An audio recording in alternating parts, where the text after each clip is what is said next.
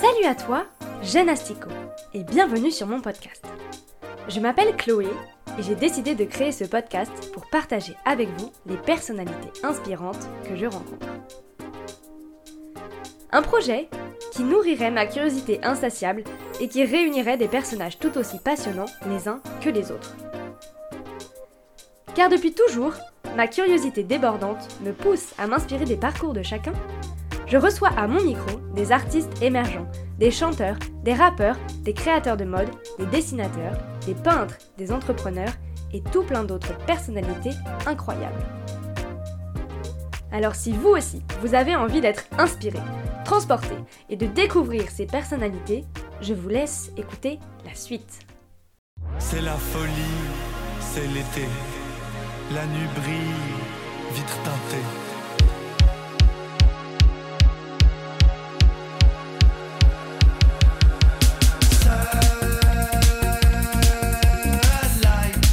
Aujourd'hui, je reçois à mon micro, pour la première interview du podcast, attention Un artiste que j'adore et que je suis depuis ses tout tout débuts. Et dont je voulais absolument qu'il soit le premier invité de Clo-Clo Lastico. Il a sorti en juillet son dernier single, Sunlight, pour lequel il a notamment travaillé avec Lewis Hoffman et Mid.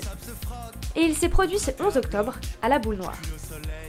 Cet artiste montant de la place parisienne s'appelle Emile. On a souvent du mal à décrire son style musical unique, mais on dit de lui qu'il est chanteur et rappeur. Et je crois que ce que j'aime le plus chez Emile, c'est justement cette singularité. Ensemble, on a parlé de l'importance des échecs, de son travail en indépendant, de motivation, de la façon dont il a découvert qu'il est myope, mais évidemment aussi de sa musique, de ses clips, de ses rencontres musicales et de confiance en soi. J'espère que cette conversation vous plaira autant qu'à moi, puisque j'ai pris beaucoup de plaisir à interviewer Emile et je lui souhaite énormément de réussite.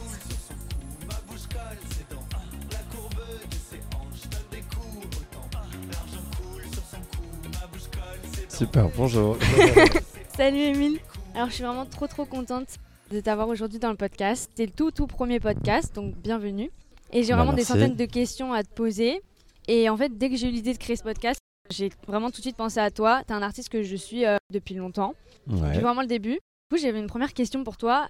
C'est vraiment une question sérieuse. ouais. Je me pose tout le temps cette question. Elle vient d'où en fait ton, ton énergie? L'énergie, euh, c'est-à-dire dans la musique? Dans ta musique, euh, sur scène, enfin même en, en général en fait. Bah. hum, Bah, je sais pas. Je sais pas forcément. Euh, Non, l'énergie dans la, musique. euh, C'est-à-dire que c'est. La musique, c'est toujours quelque chose qui, est très très agréable à faire, donc c'est une énergie, on va dire, genre naturelle. Donc si tu, tu ressens un peu de l'énergie, je pense que c'est. Je sais pas comment dire, c'est genre. euh,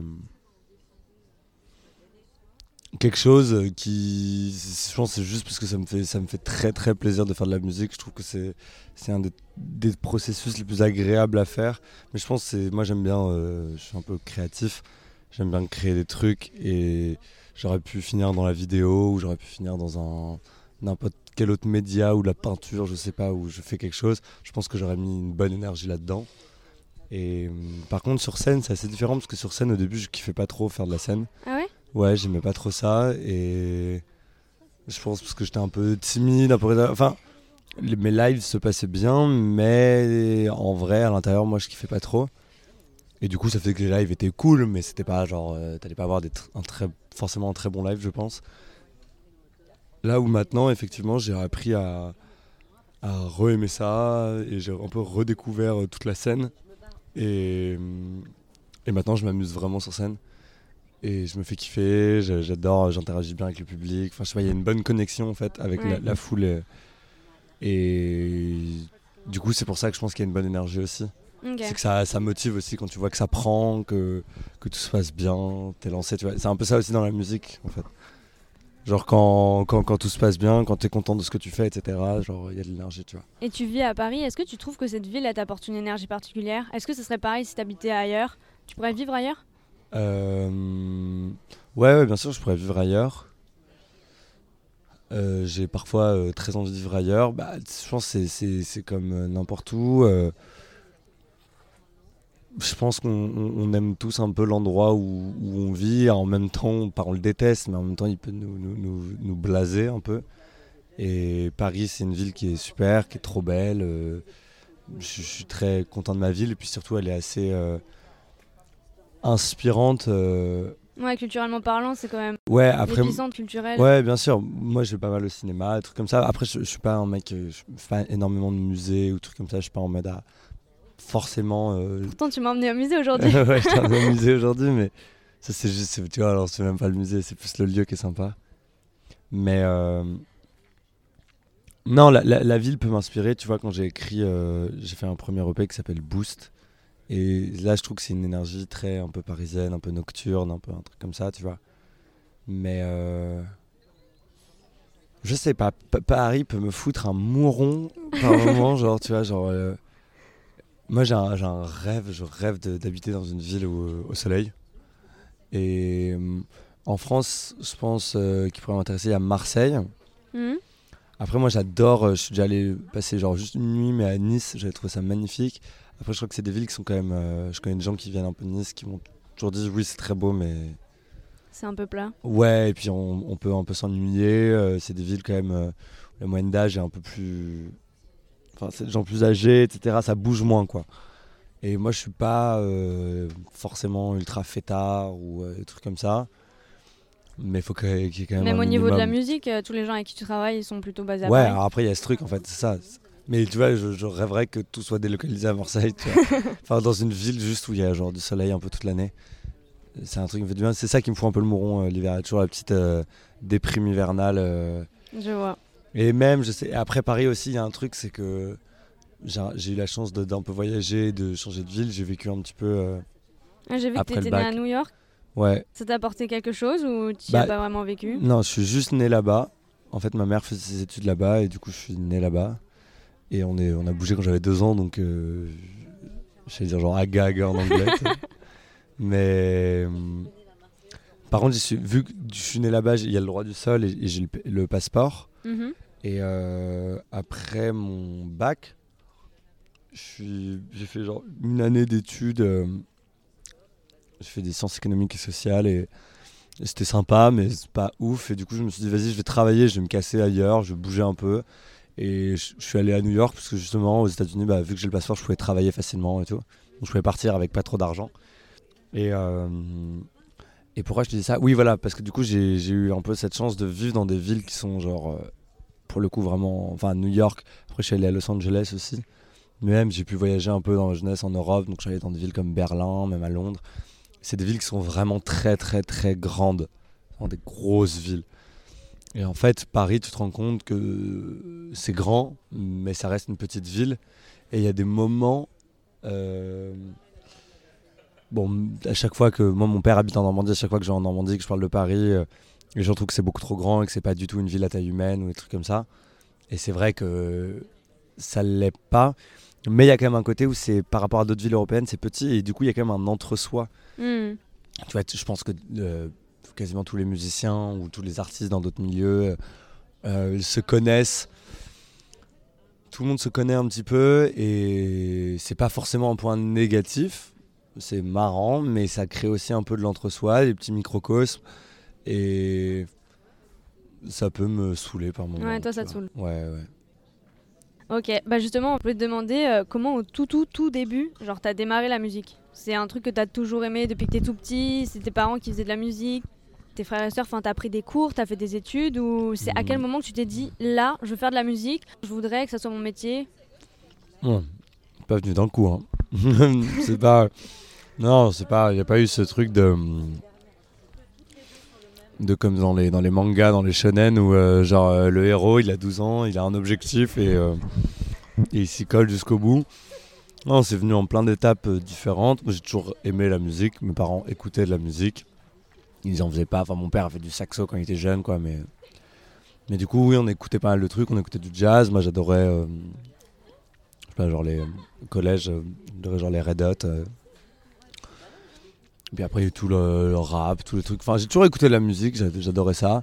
Mais je pense que plus que la musique, je préférais genre les les personnages, tu vois, genre les, les rockstars, les. euh, du coup, toi, tu t'es créé un personnage en t'appelant euh, Émile Pony. Pourquoi Pony? Non, bah Emile Pony, non, c'est juste un blaze sur Instagram. En vrai, mon artiste c'est Emile euh, tout court. Et pourquoi Pony? Parce que euh, comment c'était fait déjà? Qu'en fait, j'étais petit en vacances et avec on était parti sur un, un délire avec des potes, mais c'était délire de, de- de- d'enfants de, de- de- vraiment de 8 ans où c'est pas marrant. Mais je sais pas, il m'appelait Emile Poney et euh, je l'avais mis en anglais, ça faisait Pony et c'était calé. Et surtout, il y avait une marque de pompe que j'aimais bien à l'époque. C'était une marque de basket et Pony, c'était genre les initiales de Product of New York. Et vu que j'étais né là-bas, ça me faisait marrer de, de faire ça. Ok, Mais intéressant. euh, oui, je sais, plus, je sais plus ce que je te disais. euh, Quand t'as démarré tout, tout au début la musique. Oui, voilà, donc c'est venu en plusieurs étapes. Moi, c'est juste, j'ai- j'aimais bien le. J'aimais plus les personnages, j'aimais plus les rockstars, les, les, les, les, les, mecs qui remplissaient des stades et tout ça qui me fascinait. Et quand j'écoutais de la musique, c'est un peu ça que je voyais, tu vois, que ça les images que j'avais en tête. Et du coup, c'est ça qui me faisait kiffer. Et euh, j'ai fait le conservatoire, genre 4 ans, mais je j'aimais vraiment pas du tout. Enfin, j'ai fait des percussions. Et euh, j'avais un prof qui m'aimait bien, ça se passait bien.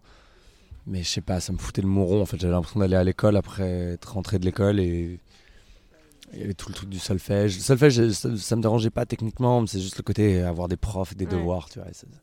Et, déjà que moi, je suis pas. je suis toujours sorti scolairement, mais je le suis. Enfin, j'ai jamais fait mes devoirs, j'ai jamais.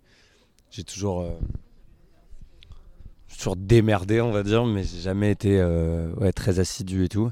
Même maintenant, en fait. Et. Conservatoire, du coup, j'ai arrêté. Après, j'ai pas fait de musique pendant longtemps. Au lycée, euh, vu que j'avais fait des percussions, il y avait des potes qui voulaient faire un groupe. J'avais fait un peu batteur. On a un bébé qui pleure en live là. Et il se calme tout de suite. Parfait. Euh, du coup, ouais, j'ai eu un petit groupe. Ça, ça m'a relancé le, le goût quand même de- d'aller faire des répétitions dans des, dans des petits studios de répète. C'était marrant. Et euh, mais en même temps, euh, c'était un peu frustrant. euh, Parce que j'étais cantonné un peu à mon rôle de batteur alors Ah que j'étais juste en mode ah, j'ai envie de tout faire. Et euh, Tu joues d'un instrument À part la batterie? Non.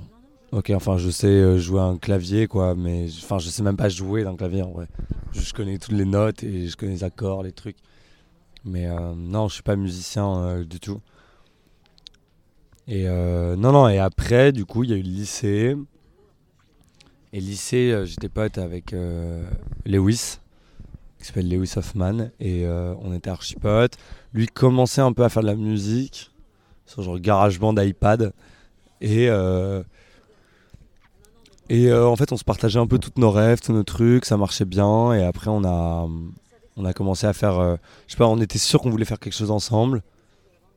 On savait pas trop quoi, vu qu'il avait commencé à faire de la musique. euh, après le lycée, on s'est fait, bah, tu sais quoi, on va essayer de la musique. Moi, j'ai essayé d'écrire des textes, ça marchait bien. Et puis, c'est parti comme ça, quoi. Ok, donc vous vous êtes rencontrés vraiment au lycée Vous étiez ensemble au lycée Ouais, ouais, on s'est rencontrés en seconde, quoi. Trop intéressant.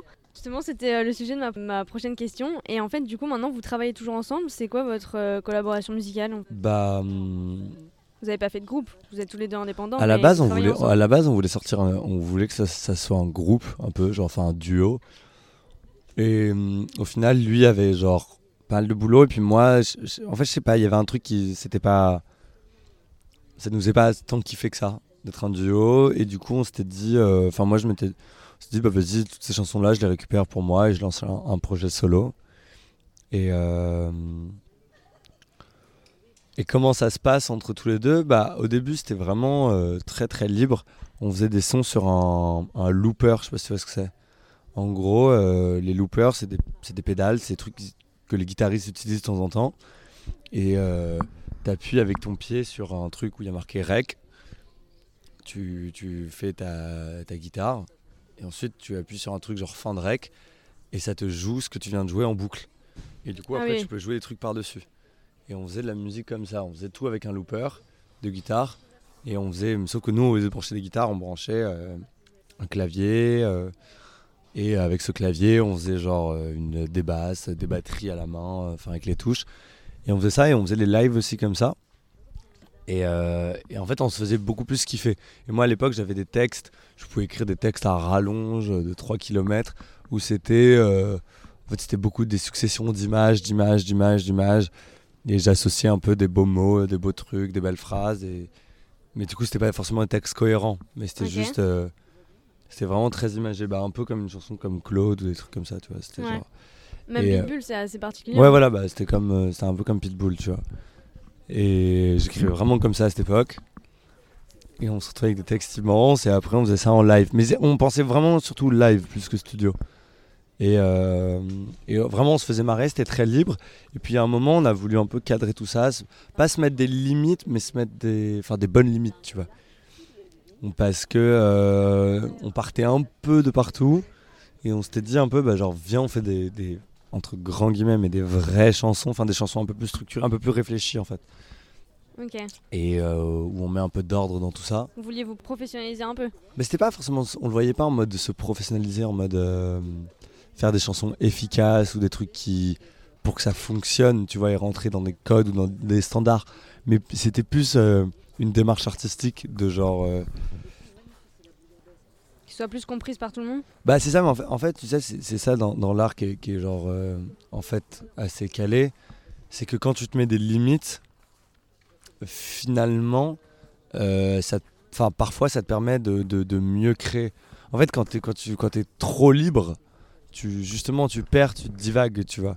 Et, et la, les limites fait que c'est ça qui ça qui fait que tu te recentres, tu te concentres et t'as en fait, ça, ça, ça- ça- vraiment, ça, bah, littéralement, ça délimite un peu ton. C'est comme hein, pour moi une, une toile Hmm. où au lieu de, de peindre sur du euh, 1000 mètres sur 1000 mètres, bah, tu, tu, tu te fixes un cadre un peu plus petit et, et- et voilà. Et tu dois composer euh, avec ce que tu as, tu vois. Et, c'est là où c'était important de, fixer des limites en fait.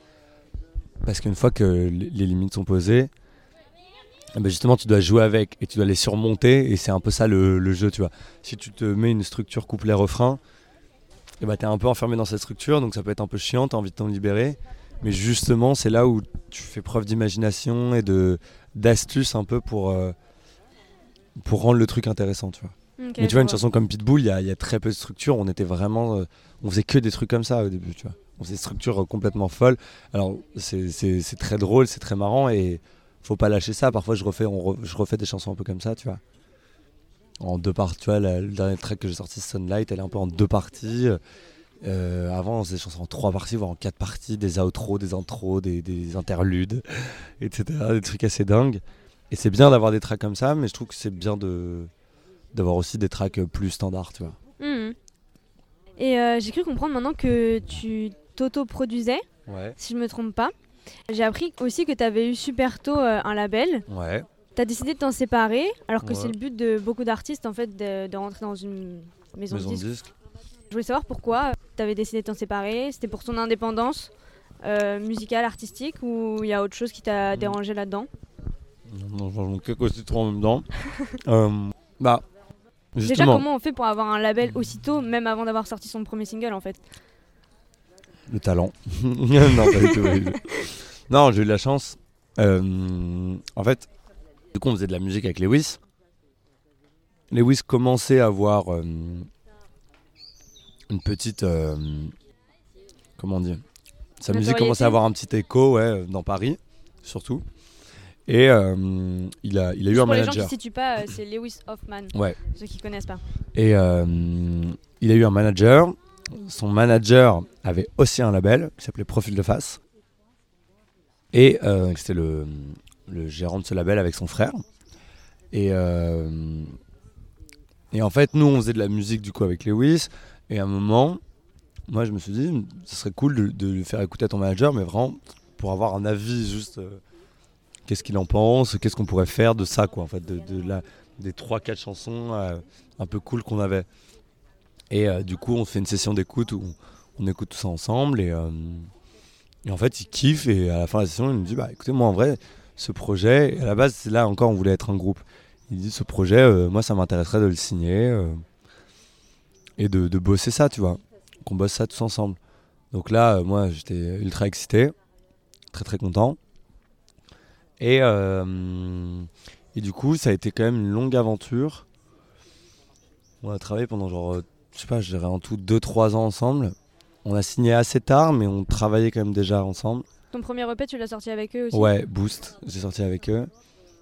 Et euh, j'ai sorti 2-3 singles avec eux Pitbull, Claude, et un qui s'appelle Reste ici. Et après, ouais, tout le P Boost. Et euh, non, bah c'était cool au début, c'était excitant. Mais j'étais très jeune. Enfin, j'avais genre 19 ans, tu vois. J'avais rien sorti euh, par moi-même. J'avais, du coup, j'avais rien, il y avait rien de disponible sur les plateformes. J'avais déjà un label. Et euh, bah en fait, ça m'a fait un peu euh, gruger des étapes essentielles, je pense. Mhm. Je pense que c'est important, euh, en tout cas, bon, pour moi maintenant, peut-être pas pour d'autres, mais euh, là maintenant que je suis repassé en indépendant, ouais, je me rends compte que. En fait, l'indépendance, c'est le début, ça te donne quand même une rage, pas une rage, mais un- une, une motivation et un qui, qui, qui est essentiel. En fait, que tu es obligé d'avoir pour. euh, je te dis pas qu'il faut une motivation de titan ou un truc comme ça, tu vois. Il faut être forcément genre ultra déter pour lancer euh, son truc. Tu as le droit d'avoir des hésitations, de pas être euh, à 100% à fond. De, de- Mais ça demande quand même. un- Il y a un standard minimum qu'il faut avoir, je pense. Et, euh, et en fait, je l'avais pas. Un peu. En fait, je, je, vu que je partais avec un peu tout. euh, moi j'étais un peu T'avais l'impression euh, d'avoir grillé des étapes en fait. Ouais, c'est ça. J'étais un, j'étais un peu trop à l'aise, peut-être. je sais pas, il y avait plein de, de, de- de clés de compréhension que j'avais pas eu un peu. Donc il y avait ça, et du coup, ça faisait que c'était un peu bizarre.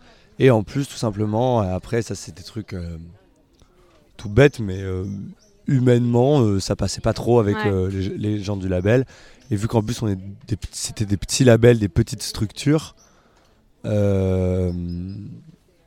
c'est pas t'es pas dans une major avec Universal où si ton interlocuteur il te plaît pas t'en trouves un autre tu vois et bah là euh, du coup c'était compliqué c'était compliqué. Et puis à la fin c'était usant. Et euh, je pense que c'est comme dans, tout travail euh, qui nous plaît pas. Faut se forcer un petit peu. Et puis si, tu t'es forcé et que ça marche pas euh, ça sert à rien de se faire du mal. Faut pas rester quoi. Il faut partir. Et du coup j'ai eu ce sentiment où ça tra- on travaillait pas bien ensemble. On n'était pas bien ensemble. Et du coup j'étais en mode bon bah on va pas forcer le truc tu vois. Ça sert à rien d'avoir un label sur un label si ça me rend euh, malheureux quoi. Du coup euh, je suis parti. Et en indépendant. Et là, de- dernièrement, t'as sorti un, un dernier EP qui Ouais. s'appelle Zeno. Donc lui, tu l'as produit entièrement euh, indépendamment. Mhm. Déjà, pourquoi il s'appelle Zeno? Il s'appelle Zeno parce que le mec justement c'est le premier EP enfin c'est la première fois que j'ai composé euh, sans Lewis et par contre j'ai composé quand même qu'avec un gars carrément qui s'appelle Zeno son prénom. C'est un, un mec euh, c'est un ami d'enfance et il habitait en Suisse. Mais du coup il faisait genre toutes les structures toutes les, les colonnes vertébrales un peu des chansons. Et euh, vu qu'il venait pas à Paris et que c'est enfin genre trop la flemme de travailler en zoom quoi et ben en fait il m'a envoyé tout il m'a envoyé toutes les, les pistes par piste de- de- des chansons. Et je l'ai retravaillé avec un autre ami d'enfance. Ils se connaissent tous les trois on se connaît qui s'appelle euh, Eden. Et, euh, et du coup on bossait tous les trois ensemble et Eden vu qu'il est à Paris bah, on euh, en fait on reprenait les, à chaque fois les maquettes de Zeno. Parce que Eden euh, genre en vrai mais ça qui était trop drôle. C'est que il était juste en vrai il est hum, assez jeune enfin il a 18 ans ou 19 ans je sais plus. Enfin bref il a eu son bac il y il vient du sud là il vient de monter sur Paris il fait une école genre d'ingénieur du son et il est en mode euh, je sais pas il a juste trop la dalle il a trop faim et c'est trop calé d'avoir quelqu'un de Ça te motive? Ouais, c'est ça, d'avoir quelqu'un de presque plus motivé que toi, bah, ça, ça te... non mais c'est vrai, c'est con, mais ça te, ça, te, ça te met du peps. Et même s'il apprend et qu'il y a plein de trucs où, euh, je sais pas comment dire, c'est pas, euh, c'est pas encore, tu vois, le meilleur. En fait, c'est plutôt, on va dire, encore du travail à faire. Mais juste cette énergie-là, je pense que c'est, c'est, c'est, encore plus précieux pour moi que, euh, que juste quelqu'un, on va dire, de, de fort dans ce qu'il fait. Ouais, donc que d'avoir un label ou que d'avoir. Bah, euh, moi, c'est ce dont j'ai besoin, parce que quand tu es en indépendant, vraiment le struggle que, où tu fais face euh, tous les jours, c'est être seul. Et c'est dur de trouver la motivation seule. Et la motivation, tu la trouves comme tu peux. Donc ça passe par euh, un beatmaker plus motivé que toi, un manager qui, qui est aussi motivé. Enfin, tu vois, en fait, il faut aller que T'as chercher. du mal avec la motivation. Ouais, moi, je suis, j'ai, j'ai du, je suis, je suis pas quelqu'un de très assidu, forcément. J'ai J'avais vu un truc sur ton Insta, ça m'avait fait trop rire. C'était quoi T'avais fait un 8 heures challenge. Ah ouais, je me levais à des stories. Et ça, ça me faisait tellement Bah ouais, parce que c'est ça c'était euh, ça c'était un moment. En plus, je m'étais pris genre v'là les bâches sur Insta en mode ouais, euh, tu, tu vis dans un autre monde, etc. Mais euh, en fait, il y a un moment où moi j'avais j'ai fait tout le temps toute ma vie des petits boulots, tu vois. Et euh, le dernier que j'avais fait en date, c'était genre j'étais surveillant. Après le bac, t'as pas fait d'études? J'ai fait après le bac, je suis retrouvé en fac de maths. J'ai fait deux semaines parce que j'avais oublié. Tu sais, à l'époque, c'était euh, APB. Je- Tu vois ce que c'est? Ouais. Tu sais, tu mettais tes vœux de fac ouais, en fait, comme parcours. de prépa. Oui, non, c'était parcoursup. APB, c'était quoi? Je sais plus ce que c'était. APB, c'était pas le collège? Avant? Moi, je sais plus. Enfin bref, oui, il fallait faire des vœux. Et en fait, euh, tu devais euh, trier tes vœux dans un certain ordre. Et, euh, et voilà, c'est tout ce qu'il y avait à voulais faire faire. maths, quoi. Non, et justement, j'avais oublié de trier mes vœux et c'était dans le désordre total. Et du coup, euh, j- je m'étais retrouvé en fac de maths. Vu que je savais pas ce que je devais faire, j'ai fait OK, go. Sauf que j'avais fait un bac ES. Et il fallait faire un bac S, quoi. Mais j'avais genre 18 de moyenne en maths. En vrai, j'étais quand même un peu chaud, j'aimais bien ça. Mais c'était des maths de- d'économique sociale, donc c'était pas aussi Mm. vénère que les scientifiques. Et euh, je me suis retrouvé en fac de maths. Et ouais, non, j'ai fait deux semaines, euh, c'était l'enfer. En plus, j'ai découvert que euh, c'était horrible. Je suis à- premier cours, j'arrive dans un amphi, mais immense, à Diderot, là, à Paris 7. Et euh, je découvre que je suis myope. Je vois rien au tableau. Et c'est le, du coup, je me mets genre au premier rang et je vois quand même rien. Il y a un prof qui écrit à la craie, mais qui appuie pas sur sa craie. Du coup, genre, amphi de, je sais pas, genre de 300 personnes, je lève la main en mode, monsieur, vous pouvez appuyer sur la craie, s'il vous plaît, vois rien. Et que des formules, genre vraiment le, cliché des maths, tu sais, genre des racines carrées, des fonctions affines, je sais pas quoi. Des trucs genre waouh, t'as vraiment trop peur. Et, euh, et là, je, au cours de deux heures, je fulmine, je fulmine. Et j'ai tenté une semaine où après j'ai un cours de physique, un truc comme ça. Et là, hum, du coup, je pète un câble. Et je suis en- et j'ai un pote qui est euh, dans la même fac et qui est en sciences économiques et sociales. Et vu que j'ai fait un bac économique et social, je me dis, bon, je vais pas rien faire de mon année, vas-y, tu sais quoi, je, je vais le rejoindre. Je vais voir la secrétaire. La secrétaire me dit, euh, ah ben non, vous pouvez pas changer de cursus, là c'est trop tard. Mais peut-être dans six mois, vous pouvez aller en, en genre en mathématiques pour sciences sociales. Ce dont j'ai pas du tout envie. Mais voilà, faut faire la demande ou je sais pas quoi. Et euh, mais que dans six mois. Du coup, je suis obligé de faire six mois de maths. Et là, j'ai un coup de panique. Je fais, ok, ok, ça va pas le faire du tout. Je convoque genre le directeur de la licence qui met genre trop de temps à répondre, etc.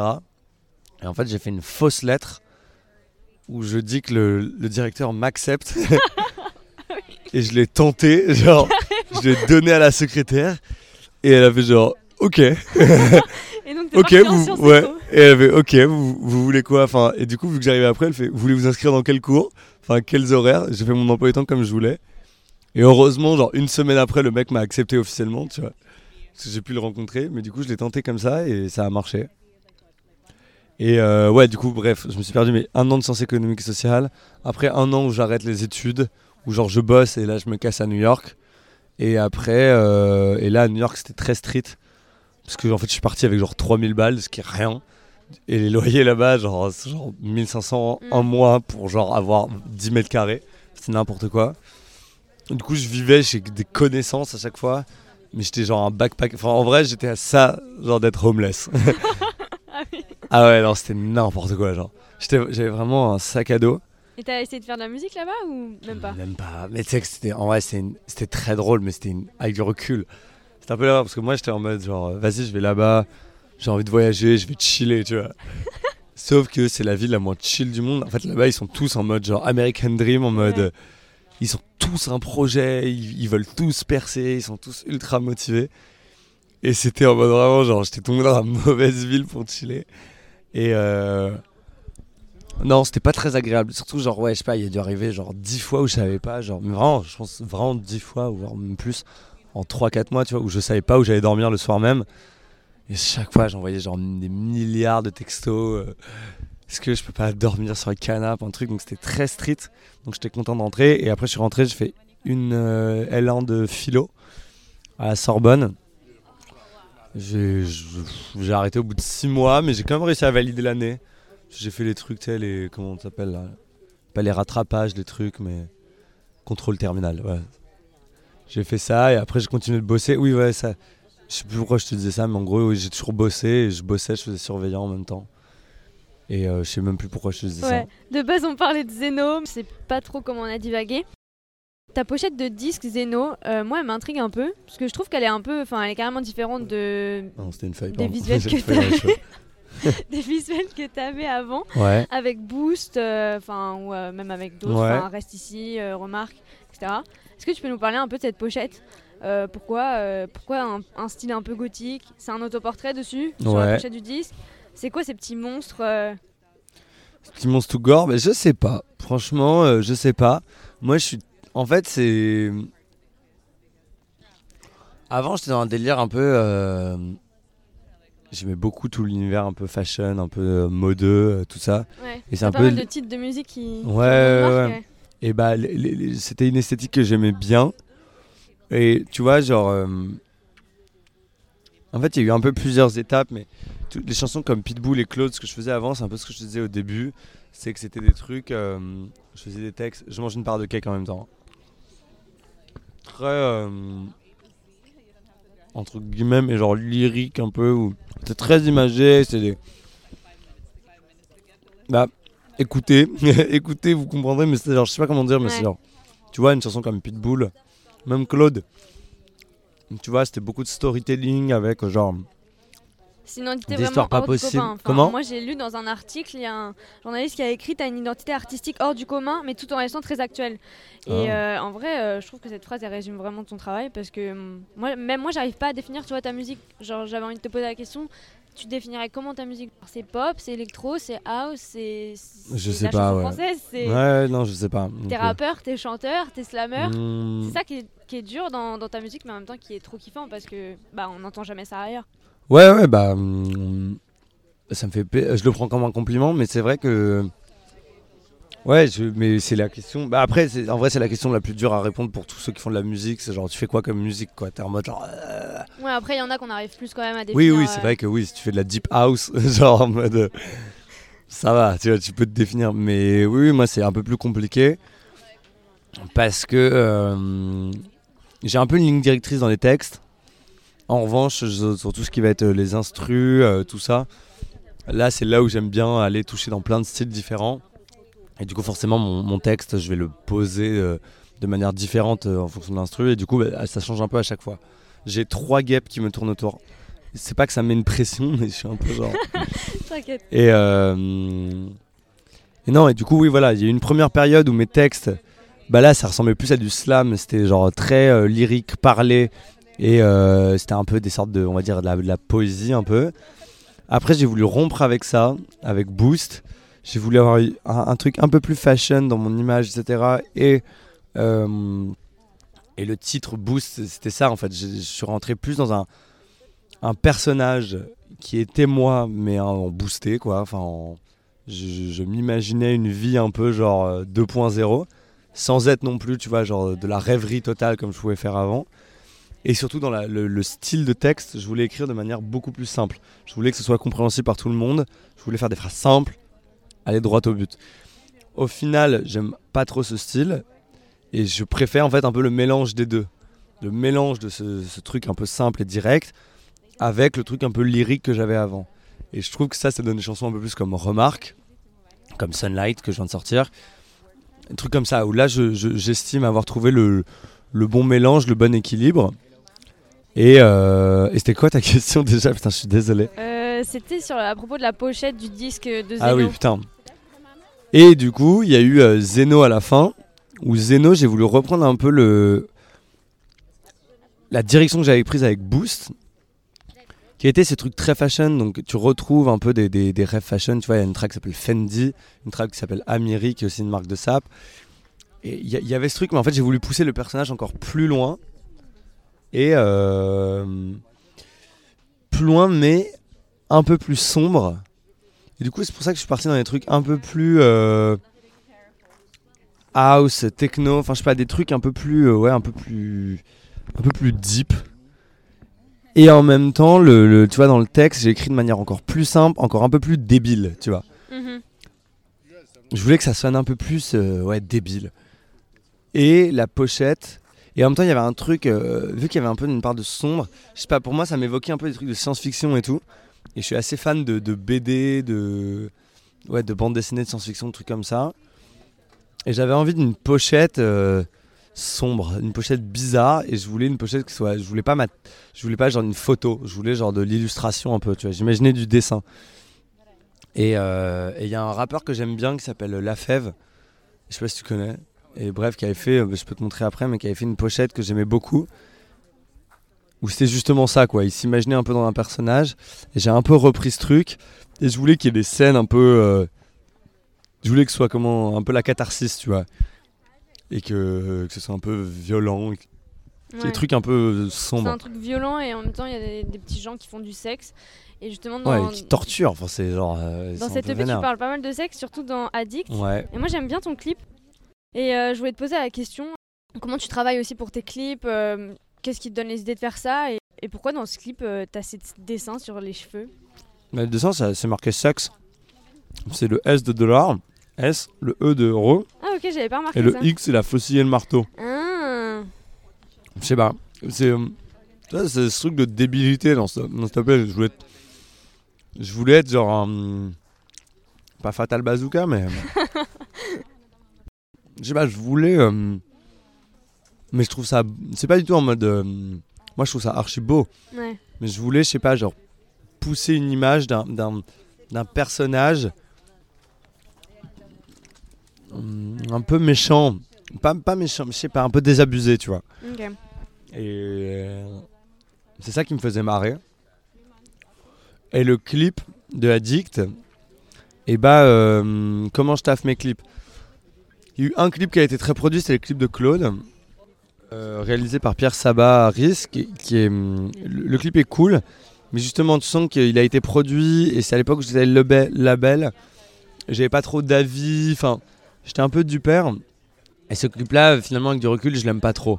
Je trouve qu'il a. hum, Mais, mais on en a déjà parlé avec le réalisateur, lui aussi, il estime qu'on aurait pu aller plus loin. Tu vois, il manque un peu d'âme, il manque de, de trucs. Même s'il y a des gens qui l'aiment bien, tu vois, il fait pro, il fait clean.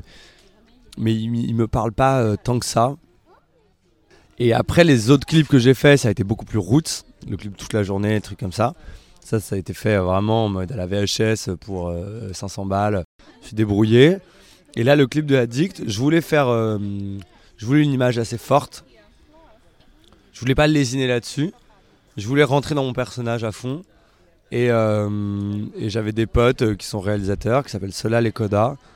Et je les ai, euh, je les ai contactés. Et puis on a, et on a fait tout ça nous-mêmes. Euh, c'est moi qui ai produit, c'est moi qui ai. Enfin, ma meuf qui a fait le chèque de caution de 10 000 balles. euh. On a, on, a, on a tout produit nous-mêmes et du coup il y avait plus de contrôle et, et du coup on se faisait plus marrer quoi. On faisait vraiment ce qu'on avait envie de faire. Et euh, il y a eu tout ce délire où bah, vu que je parle que de, de sexe dans la chanson, tu vois, il fallait, il fallait faire une image un peu libidineuse où euh, je me suis mis en slip blanc euh, dans les salles de bain roses. euh. Parfois je me dis qu'on aurait pu pousser le délire encore plus loin en vrai. Mais en fait c'est ça qui est dur avec les, les- les clips, c'est un des trucs les plus durs Ouais. Enfin, moi, je trouve dans la musique. J'en parlais pas mal avec Lewis, et à chaque fois, c'est en mode. euh, Nous, on voit ça comme pain in the ass. Ma meuf, elle fait de la musique, et par exemple, et elle fait aussi un peu de la réal.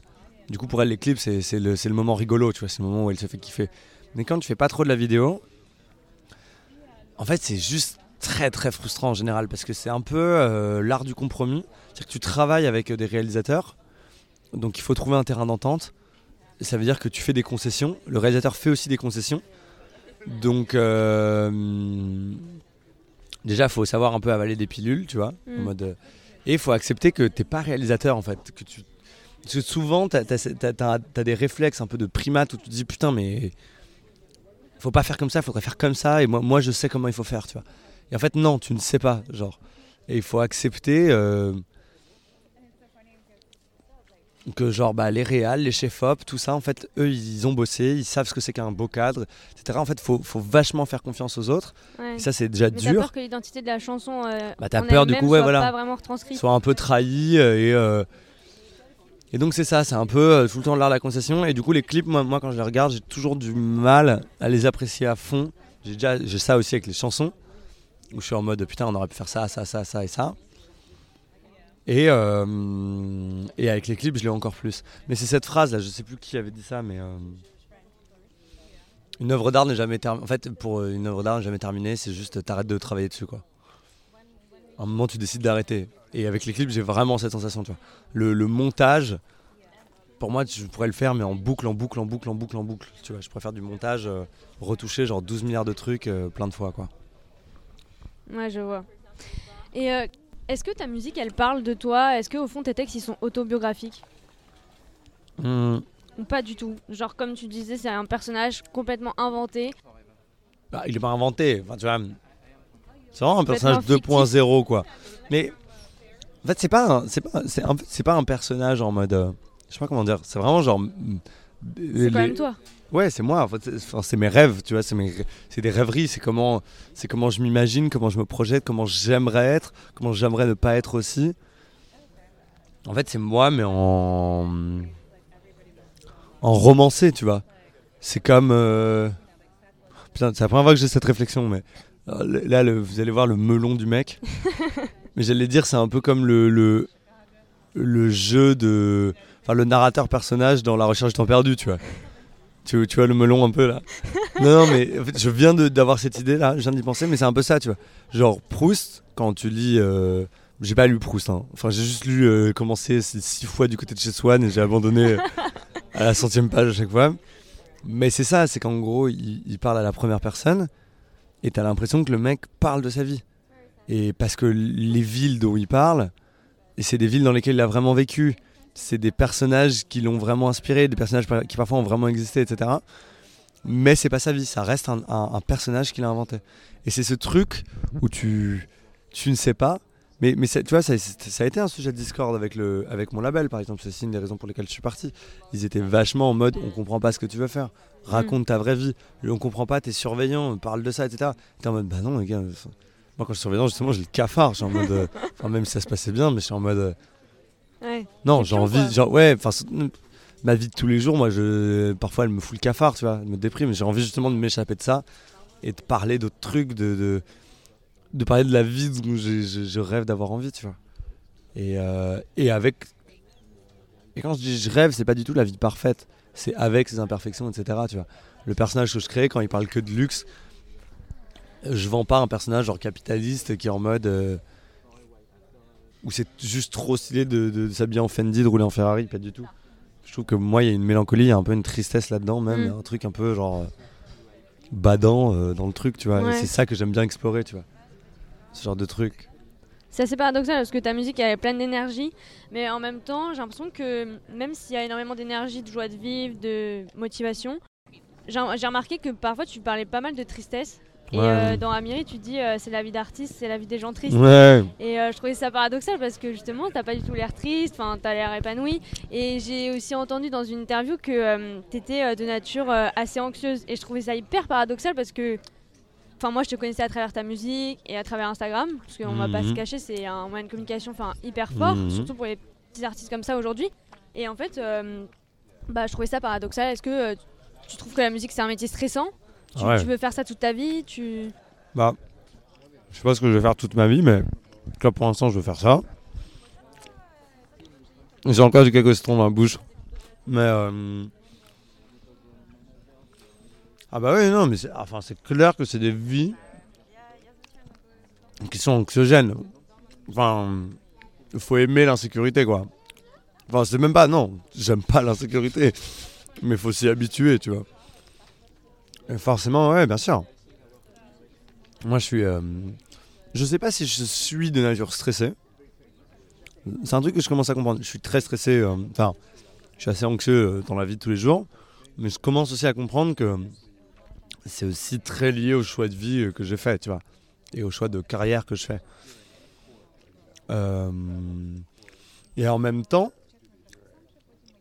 j'ai pas 12 000 solutions. C'est-à-dire que là, ce que je te disais, j'ai besoin de fric en ce moment. Là, je travaille trois semaines dans un bar. Je suis surstressé au bar. Enfin, c'est-à-dire que je suis pas du tout à ma place. Je suis en mode qu'est-ce que je fous là? Il n'y a rien qui va. J'ai un nouveau stress qui est de genre putain, il faut pas que je stagne, il faut vite que je me casse. Il y a un moment, c'était pareil, c'était la crise euh, en janvier là. Je travaillais genre. euh, non, c'était pas en janvier, c'était en octobre dernier. Je travaillais genre un mois au Citadium là. C'était atroce. J'étais, mais alors là, alors là, pour le coup, dans des. Ah, j'avais un cafard, j'avais la boule au ventre d'aller au boulot alors que c'est deux jours par semaine, tu vois. On s'en fout, tu vois. C'est juste, enfin, tu peux vraiment euh, te dire, je suis là pour prendre mon bif et je me casse. Et non, ça me fout des vrais cafards de genre en mode, je suis un malade. Donc en fait, soit je fais mon métier et je fais des challenges où je dois me lever à 8h du mat pour essayer de tenir parce que dès que je me lève à 10h, je suis en mode genre, oh putain, ma journée elle a tellement mal commencé, genre tout va pas bien, etc. Et t'es tout seul, tu travailles tout seul, donc c'est très dur, tu vois.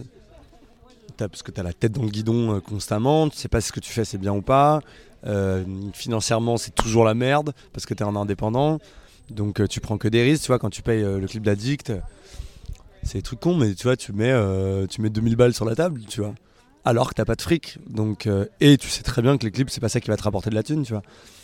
Euh, la- le- mon premier concert là, que j'ai fait en indépendant, bah, où t'es venu en 1999, euh, la salle, ça me, coûte, ça me coûte 1000 balles de la louer, tu vois. Et j'ai voulu donner un CD à tout le monde. Ça me coûte 300 balles de faire des CD. En tout, c'est 1300. Si je- et en faisant complet, j'ai perdu 40 balles. Donc si je faisais pas complet, tu vois, bah, c'était la merde. Mm. Donc c'est que, tu vois, c'est tout le temps ça, c'est tout le temps ce stress-là. Ouais. Tu vois, où Et tu- avant de reprendre les petits boulots, t'as as réussi un peu à vivre de ta musique ou pas du tout? Non, j'ai jamais vraiment vécu. sur tes économies. Non, j'ai ouais, j'avais mes économies. Euh, du coup, j'avais le droit au chômage. Et je me suis dit, tu sais quoi, tu te mets au chômage pendant un an. Et tu fais ce test. Mon chômage, il est, il est ridicule. Il paye euh, juste mon loyer. À peine. Et euh, le reste, c'était mes économies. Et euh, j'ai de la chance d'être un peu petit, un peu connecté. Il y avait toujours un concert qui tombait. Euh, moi, je fais un peu de mode, donc un plan un peu mode où je faisais des photos pour euh, je sais pas qui. Et ça me faisait un petit, des petits billets, tu vois, à droite à gauche, qui faisait que j'arrivais à vite fait à subvenir à mes besoins.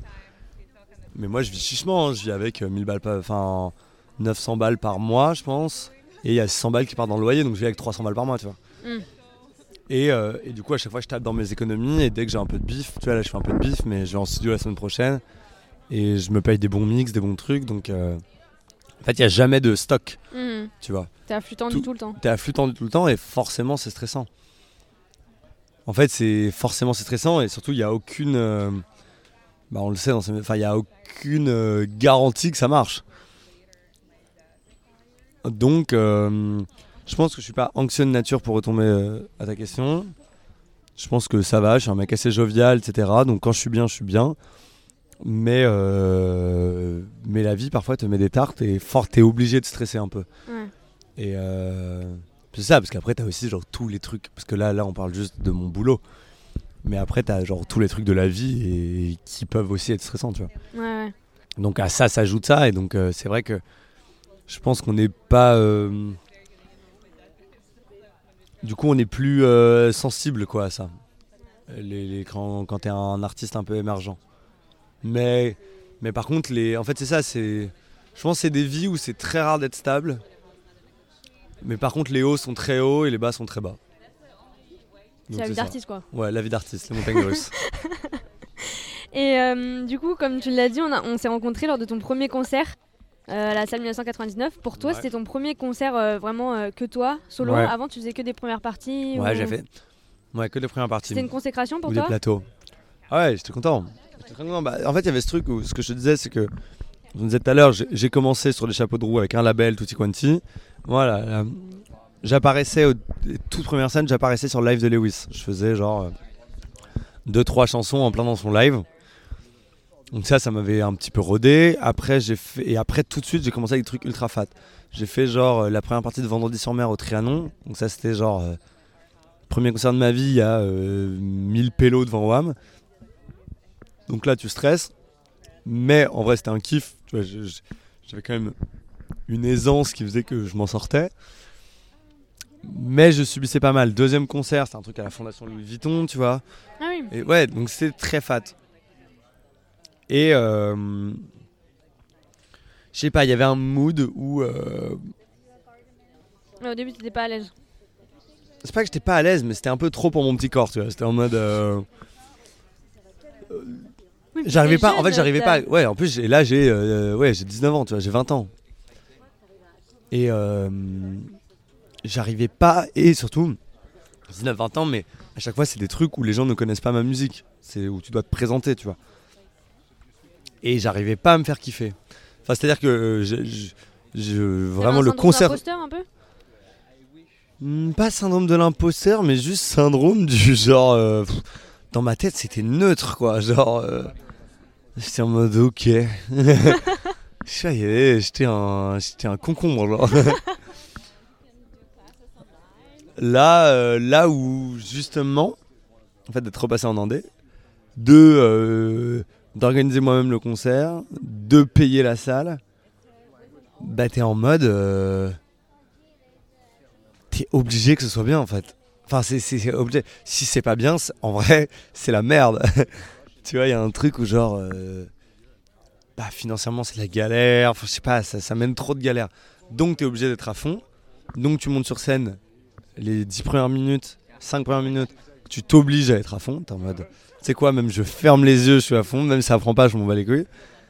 Et au final, euh, il y a un moment, ça prend. Et là, tu kiffes. Et du coup, maintenant, ouais, ce, ce concert au 99, c'était un peu la consécration. J'ai vu déjà que j'avais la capacité d'organiser un événement qui se passe bien, que ça prenne bien, et voilà. Et là, euh, et là maintenant, depuis tous les lives que je fais, euh, c'est trop calé, je suis trop bien, je suis relax. euh. T'as des concerts de prévus là? T'as déjà fait des festivals? non, j'ai pas de festival de prévu. Enfin, j'ai un concert normalement à la rentrée où je dois organiser un peu une soirée, donc ça c'est calé au- au- à la Villette. Et euh, normalement, en octobre, je fais la boule noire. Donc, euh, j'organise la boule noire. Pareil, comme le 99, c'est nous qui l'organisons nous-mêmes, donc euh, faut absolument faire complet. Et on va, on va tout faire pour, mais euh, mais du coup, ouais, boule noire en octobre. Et euh, début septembre, je fais un concert dans les, aux Folies de la Villette là. Euh, non, fo- ouais, Folie 12, je sais pas quoi. Ok. Tu sais, c'est les bâtiments rouges à la Villette, je sais pas si tu vois. Grands bâtiments rouges et ils font des soirées là-bas et, et je dois organiser une soirée là-bas.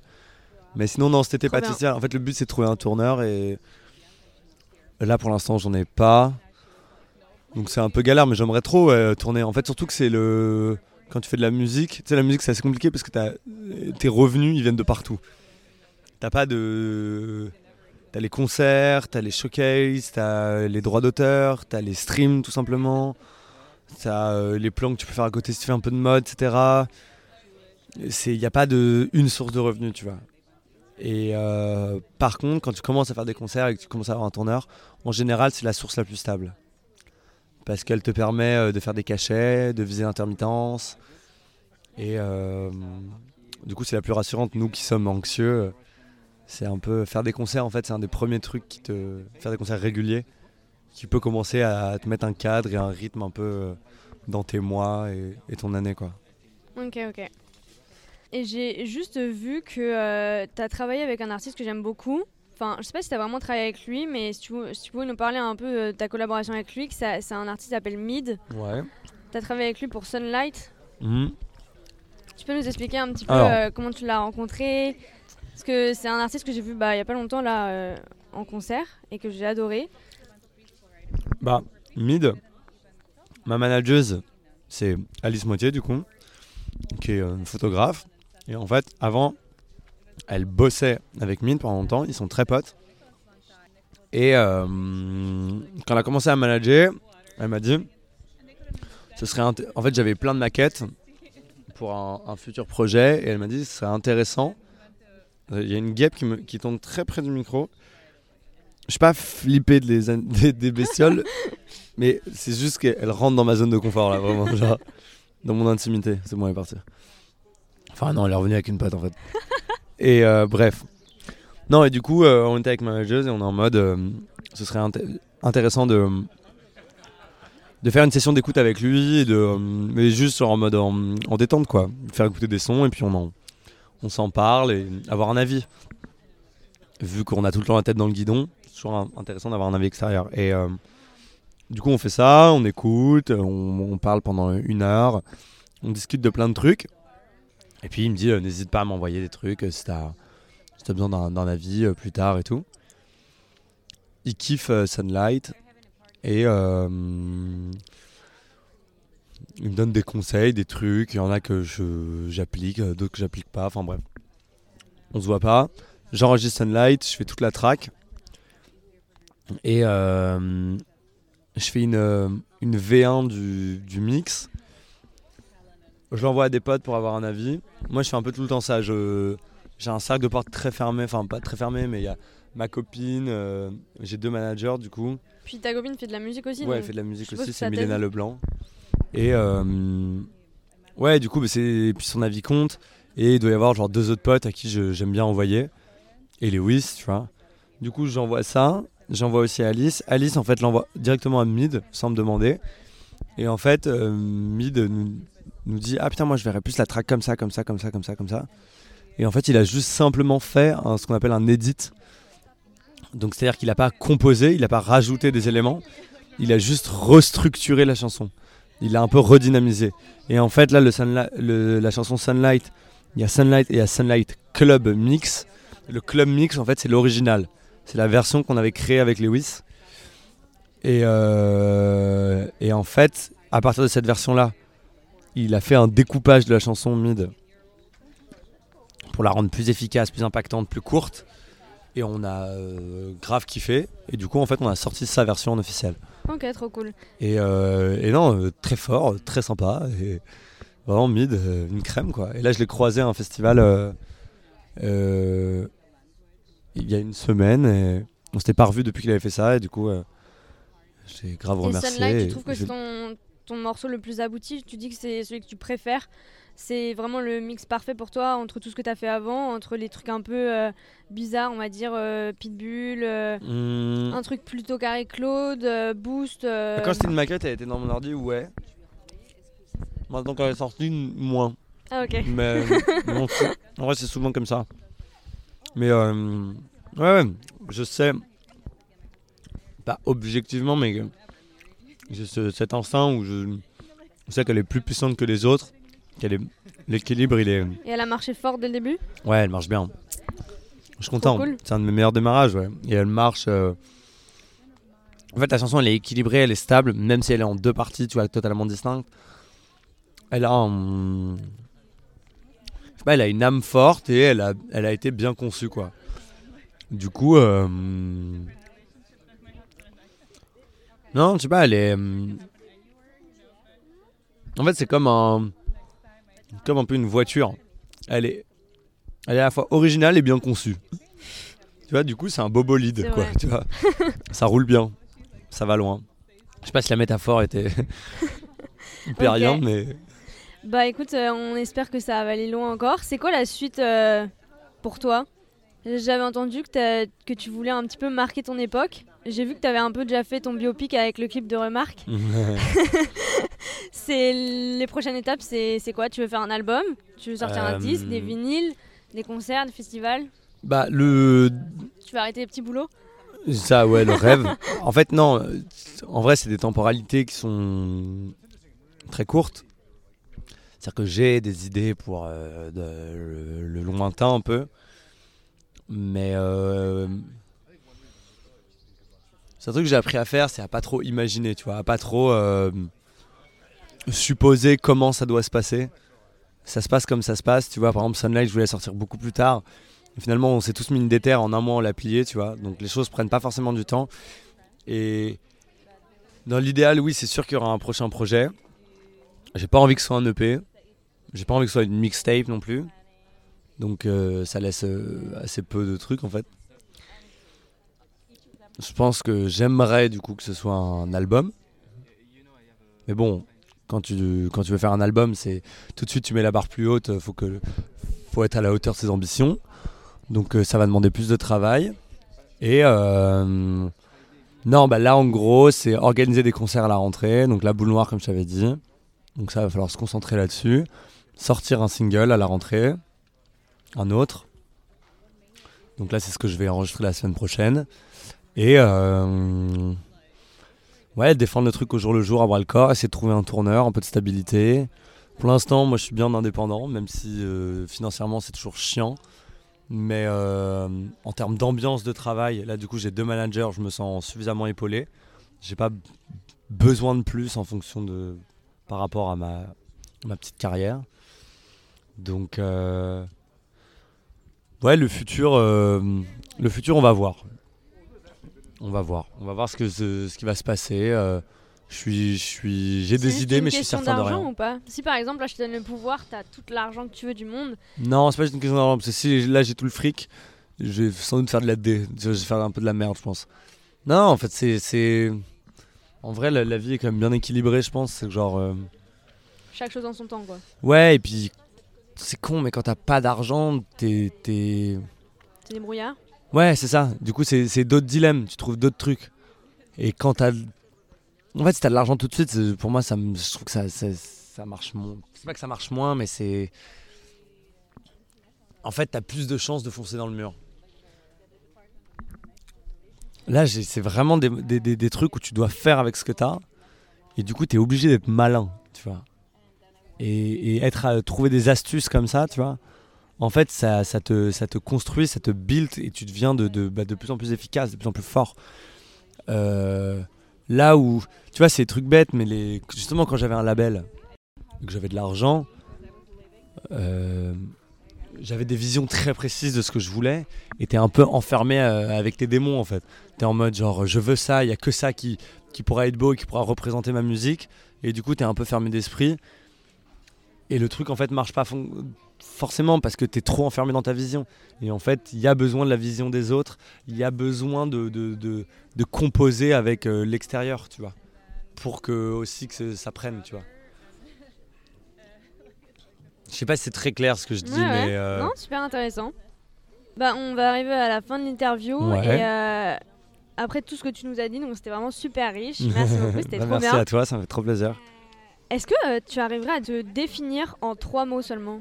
En trois mots seulement, c'est marrant, mais j'ai eu une, une interview là, euh, mais par vidéo. Ok, je crois qu'il y a mon réveil qui sonne et c'est des bruits d'oiseaux. en fait, vous savez, ok, petite anecdote. Ah, ça c'est mon réveil, donc je l'éteins là. L'anecdote, elle est très bizarre. C'est que j'ai mis ce réveil qui est sur l'iPhone et euh, au début c'était trop agréable. J'étais en mode genre, ouais, il y a des oiseaux qui me réveillent, euh, trop détente. Sauf que je l'ai laissé trop longtemps. Et tu sais, comme toutes les sons de réveil, ça commence à t'agacer de ouf. Et en fait, les, ces bruits d'oiseaux m'ont commencé genre à, m'agacer de malade. Et le problème, c'est que j'ai associé les bruits d'oiseaux au, au réveil. Et du coup, quand je marchais dans la rue, que j'entendais des bruits d'oiseaux, ça me calait pas du tout. Mais ça a duré genre un mois, tu vois. Mais pendant un mois, j'étais en mode genre, ah, tu sais, il était genre 14h, j'ai l'impression qu'il y avait mon réveil et qu'on me forçait à sortir du lit. Genre, ah, horrible, tu vois.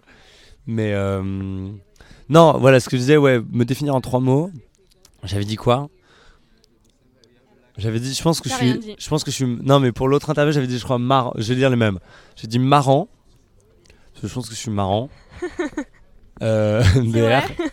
En vrai, ouais. Enfin, là, là peut-être qu'on le ressent pas de ouf, mais euh, en société, ça va. Je me débrouille. en vrai, je suis drôle. Après, euh, je pense que je suis naïf, un petit peu. C'est une force et un et une non-force, quoi. C'est une force parce que ça me permet de de pas forcément voir les dangers et du coup d'y aller.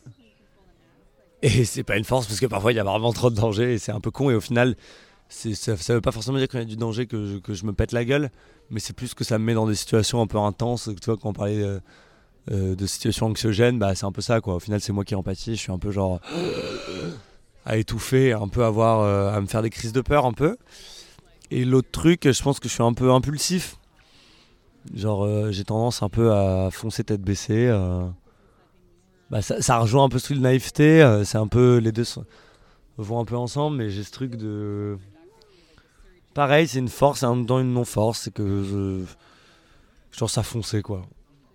Donc c'est c'est bien, mais parfois j'ai tendance à faire un peu des dégâts autour de moi. Et mais c'est pas forcément que dans la musique, ça c'est dans la vie en général. euh. Je suis très ouvert d'esprit, mais euh, je fonce. je sais pas comment dire. Ok, Donc euh, voilà. ok. Donc euh, marrant, naïf et impulsif. Ouais. Bah merci beaucoup d'avoir répondu à mon Bah invitation. merci, trop, merci trop à toi. On cool. était bien là au musée de la vie Bah, romantique. Ça va, c'était cosy. J'espère qu'il n'y a pas eu trop de bruit derrière. Mais... Non. On te souhaite plein de réussite en tout cas. Ouais, merci. Puis, Bah toi aussi. J'espère que ce podcast va cartonner quand même. Hein, ça devrait normalement. je sais pas. Ça va dépendre de mes invités, non? Ouais, tout va dépendre. C'est à nous en fait. C'est à nous de te faire percer. bon bah gros bisous.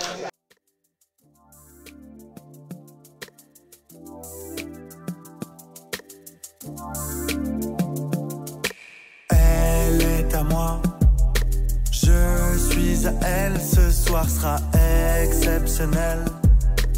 Alcool sur les lèvres, détache la ficelle de l'émoi. Folle et la fièvre sous Bombay, bombé comme un roi. J'débarque au me remarque. Merci à Émile d'avoir répondu à mon invitation et à vous, mes asticots, d'avoir écouté ce premier épisode. N'hésitez pas à vous abonner et suivre l'actualité du podcast sur Instagram et si le cœur vous en dit, partagez autour de vous. Bisous à vous mes asticots et à très vite.